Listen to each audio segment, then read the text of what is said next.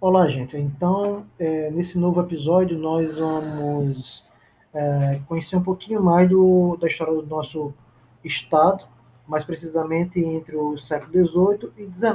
Né?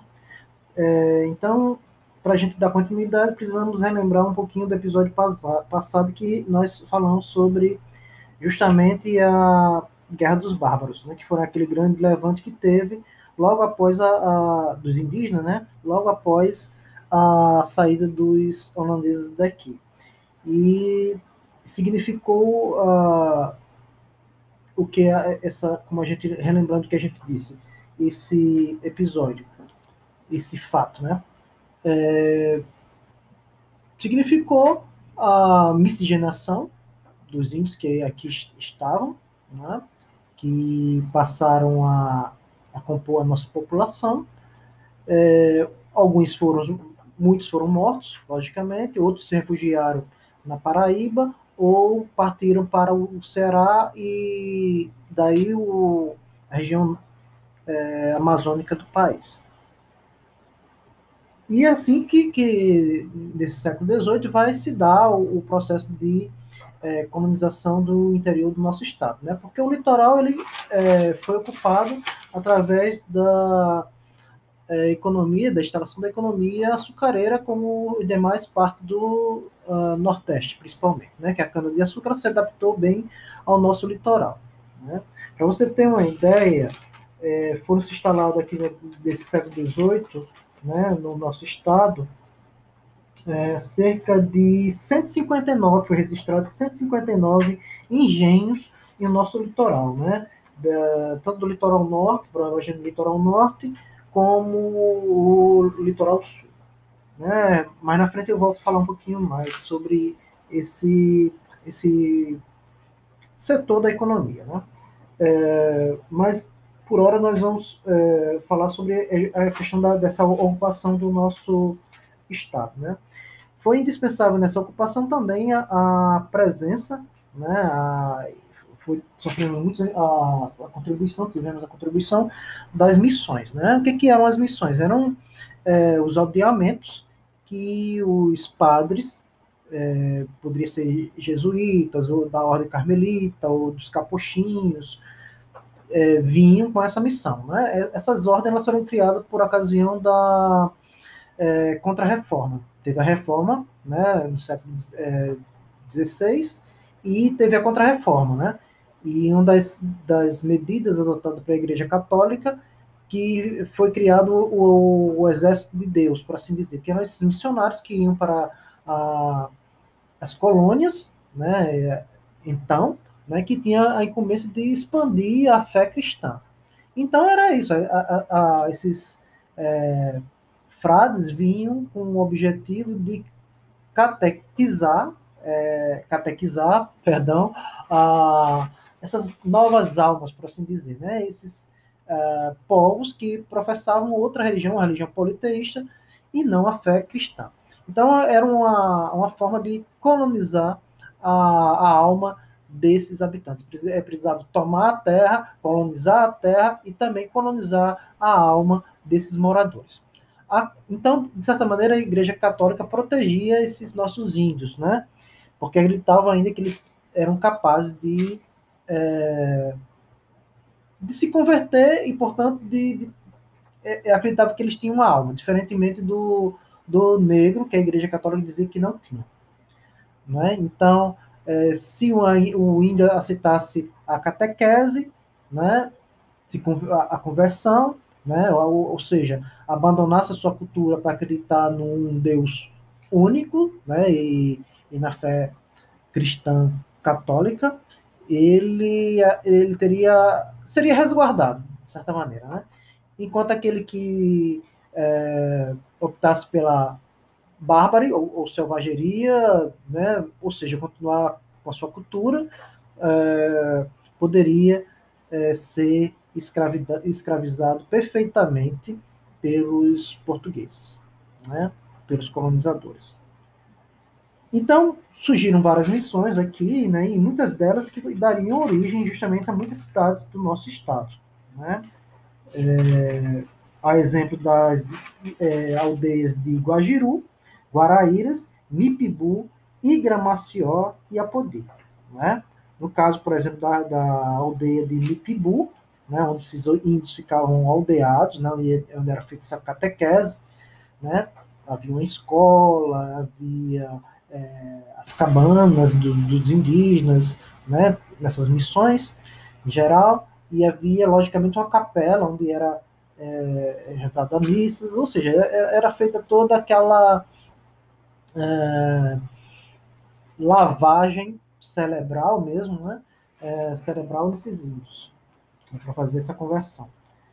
É, então, Mipibu, por exemplo, deu origem à, à cidade de São José de Mipibu.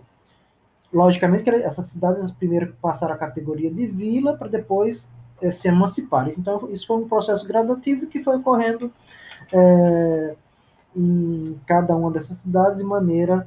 É, cada uma ao seu tempo, seu determinado tempo. Né? Guaraíras, por exemplo, também deu origem a Areis. Né? onde fica uma lagoa chamada Lagoa de Guaraíras. A de Guajiru deu origem a Extremóis. E, se não me engano, também tinha uma em Igapó. Né? E Gramació deu origem a Panguaretama. E a aldeia de, de Mipibu, de Apodi, é, perdão, deu origem à cidade de, de município de Apodi, né, que fica no sertão. Uh, é, agora, uma diferença é que Natal, né, diferentemente de Natal, Natal já, já nasceu como cidade, não passou por esse processo de primeiro se passar por vila para depois é, ganhar a categoria de é, cidade. Bom, durante esse século XVIII, um episódio que a gente tem que de, de comentar é a participação do nosso Estado na chamada Revolução Pernambucana, que ocorreu no ano de 1817. Né? Já estamos em pleno século XVIII aí. É, nesse momento, né, a, a, a nossa colônia, o Brasil ainda, estava sob domínio de Portugal. Só que é, Portugal estava, nesse momento, ocupada pelos franceses. Né, e a família real havia se mudado de mula e mala e cuia para o Brasil, né? fugindo do, dos franceses. Ou seja, eles vieram para cá em 1808, na realidade, 1808. Né? É, o Brasil não era, teoricamente, colônia, né? É, tinha se, sido elevado à categoria de é, Reino Unido a Portugal e Algarves era, na realidade, a sede da, da do, do, Império. Né? Mas, em Pernambuco, né, é, a situação econômica era péssima, principalmente provocada pelo é, um grande descontentamento.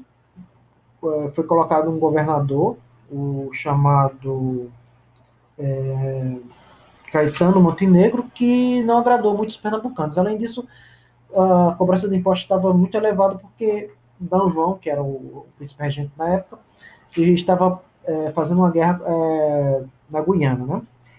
E então havia um descontentamento muito grande, então os pernambucanos se revoltaram e tiveram a ideia de, é, de separação, um ideal realmente separatista.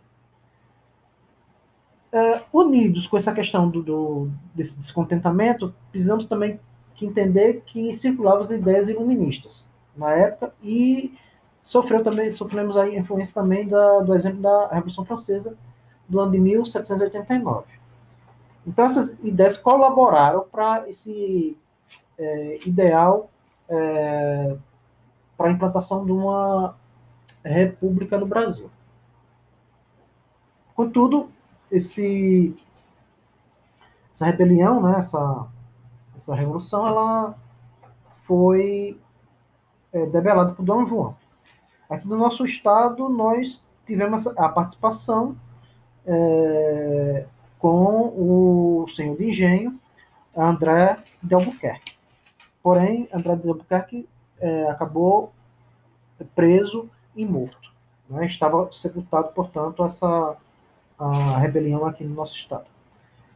Essa, essa é, participação do nosso Estado nessa rebelião, né, nesse, nessa revolução, foi meramente adhesionista. Né? Então, uma, e que prontamente a, a, a força do príncipe regente se fez e conseguiu se debelar. Bom, voltando para a questão da economia, né, desse, durante esse período do uh, século XVIII século XIX, é, temos que destacar né, também, a, é, voltando aí para a questão do, é, do gado. Né? O gado vai, vai ser é, levado, como a gente já disse nos episódios anteriores, para o sertão. Né? E essa ocupação ela vai se dando é, através das concessões de cismarias, das faixas de terra, datas de terras, né, que deram origem a pequenas propriedades, e cismarias grandes, os grandes latifúndios. Né? E foram se instalando as fazendas de gado, né, principalmente por pernambucanos e baianos. Então, nosso, nosso sertão é ocupado por pernambucanos e baianos, né? então que adentravam a esse sertão seguindo os rios, as bacias do rio Piranha e Açu, né?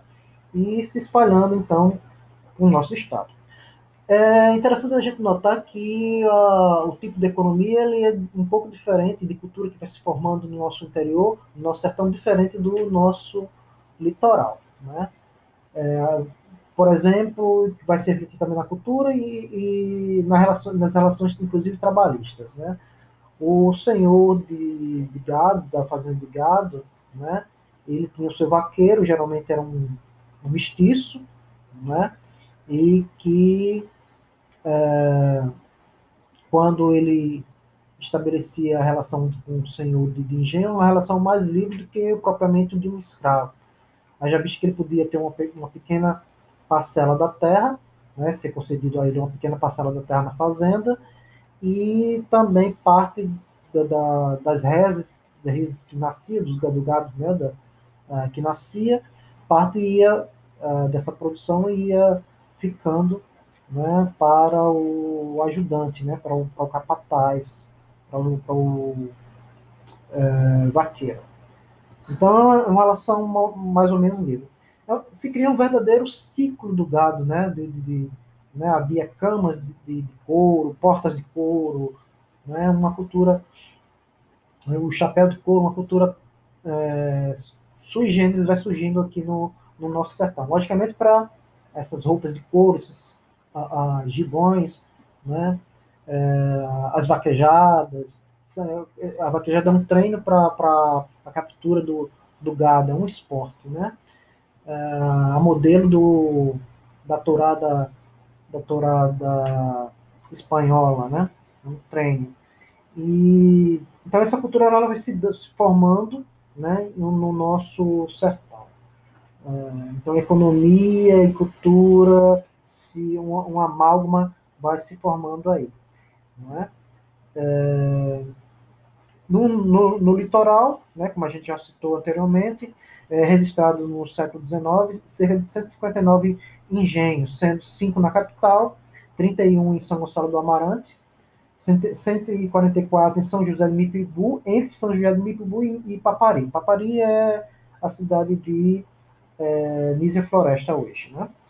é, 11 em Coanguaretama e entre Goianinha e Areis 23. Ou seja, essa, essa é economia do, do uh, engenho de açúcar é, basilar aqui no nosso estado, né? É o algodão, o gado, o açúcar e o sal, né? É, nesse período, né, é, que é justamente construído ainda no século XVIII, lá nos anos de 1881, a ferrovia que vai é, interligar nossa capital, onde há o porto para exportação das mercadorias, até Goianinha. Isso, é, essa ferrovia construída, né, hoje se encontra desativada, é, até foi construída em 1881. Depois, em 1888, ela é estendida até Nova Cois, né, para justamente pegar essa produção é, de, de, do nosso sertão para é, escoar para essa ferrovia. Somente no século seguinte, ou seja, nos anos de 1906, já, já estamos no, no período da, da, República, que vai construir o, o, a extensão, essa extensão que nós conhecemos hoje, né, que, que está é, ativado, né, até que leva até Seramirim, né, que passa pela ponte de Igapó. Né, a ponte de Igapó é do ano de 1916, se eu não me engano, né, é, ou 1908. Então, nessa época, havia é, duas empresas que eram bastante importantes que faziam justamente esse intercâmbio de mercadorias, né? Servia para essa exportação, que era Urt Graf, que era do, da propriedade de um, se não me engano, de um judeu uh, de origem holandesa, e tinha, tínhamos também a firma, essas duas firmas, né? E tinha uma, uma firma concorrente que era de Fabrício Gomes, é, Gomes Pedrosa, que depois de, daria origem também à Varton Pedrosa Sociedade Anônima. E o Fabrício Gomes Pedrosa era um, foi um grande, realmente, empresário do Rio Grande do Norte. Ele construiu um grande empório comercial na, na cidade hoje que a gente conhece como Macaíba, que antes era chamado de Coité. Né?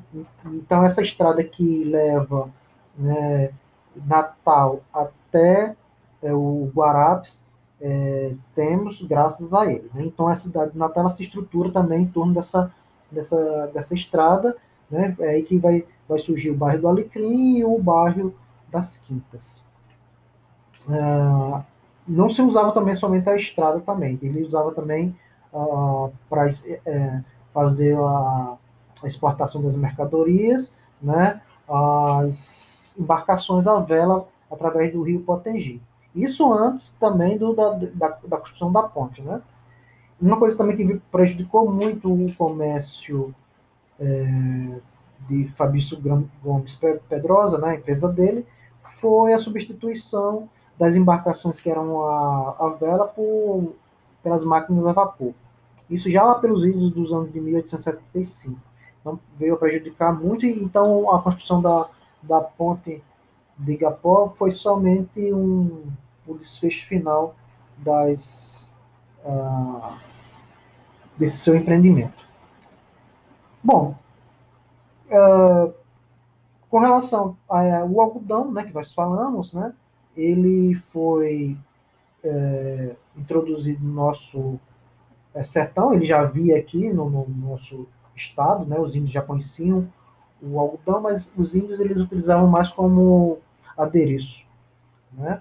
Então era um algodão do tipo mocó, de fibra longa.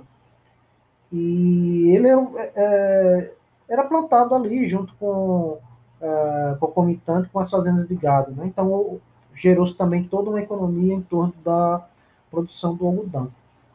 E tivemos dois, dois picos aqui de produção no nosso estado, né? que é chamado de Cotton Rouge e Cotton Famine um por ocasião da independência dos Estados Unidos, no ano de 1776, e outro no século, no século posterior, que é o Cotton Famine, chamado Cotton Famine, visto que o, a, os Estados Unidos é um grande produtor né, de algodão desde o período colonial lá do, do, dos Estados Unidos, e quando eles estavam em guerra, né, a produção ficou prejudicada, e a Inglaterra que se abastecia desse algodão para abastecer sua indústria, né, a indústria têxtil, a indústria de tecido, ela veio procurar aqui justamente no Brasil essa esse produto, né? Então nós tínhamos é conhecido como ouro branco, né? Do, do junto com o sal do nosso estado, né? o algodão e o sal. Então depois que é, acho que no século XIX, entre o século XIX, final do século XIX e 20 houve uma praga que prejudicou a nossa produção e deixando de é, ter a nossa produção, prejudicou a produção do algodão aqui no nosso estado. Um, e a gente tem que falar também, durante esse, esse momento aí do, do, do, todo o Brasil, pegando do Brasil colonial, do, do, do período colonial no nosso estado até esse período do, do Império, o papel também do sal, né? O, que até hoje é, é destaque na nossa economia, na economia do nosso Estado.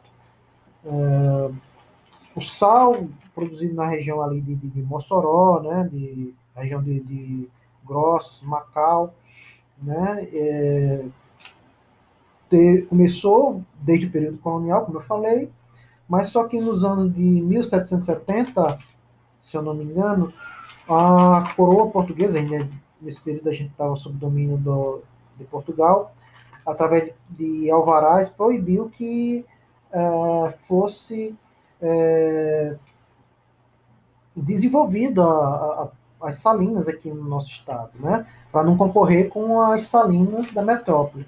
É, o sal se tornou, portanto, um estanco comercial, prejudicou a nossa produção durante muito tempo. Né? E, inclusive, também eles proibiram que ah, o sal fosse utilizado né, para fazer as charques. Né? Havia, nossa economia estava se desenvolvendo bastante com as oficinas de charques em, Mossoró e também é, em Açu. E a coroa é, adotou medidas proibindo que o sal fosse utilizado né, para é, salgar a carne e permitindo só apenas que ela fosse é, é, salgada é, a partir da, da, cidade de Aracati, no Ceará, ao, e mais para o norte. Ou seja, uma tentativa realmente de prejudicar a nossa economia de, de maneira, preju, é, é, de maneira proposital. É, desde o do século, final do século XIX, nós tivemos, inclusive, com, com essa questão da, a, da produção de sal na região é, interessante economicamente, né? Problemas de divisa com o nosso estado vizinho, do estado do Ceará, né? É, e esse problema só vai ser resolvido só no, realmente, de fato, no, no século XX, né? Uh, essas questões limites desde de 1891 foram levados à justiça, né? E tivemos como é, grandes defensores nossos do, do, do, nosso estado Tavares de Lira, Lira e Vicente Lemos, né? Essa questão só foi realmente é, definida, né? Essa questão que quase levou a gente numa guerra com os nossos vizinhos, no ano de 1908, 1915 e 1920, quando a justiça realmente ra, é, ratificou né, e deu ganho de causa para essas terras limítrofes entre os dois estados para o Rio Grande do Norte. Né? Bom, e essa questão que eu falei do, do, dos alvarás que proibia a produção, ou pelo menos limitava a produção do sal, nosso estado deu mais exatamente nos anos de 1755, tá? 1755 1757.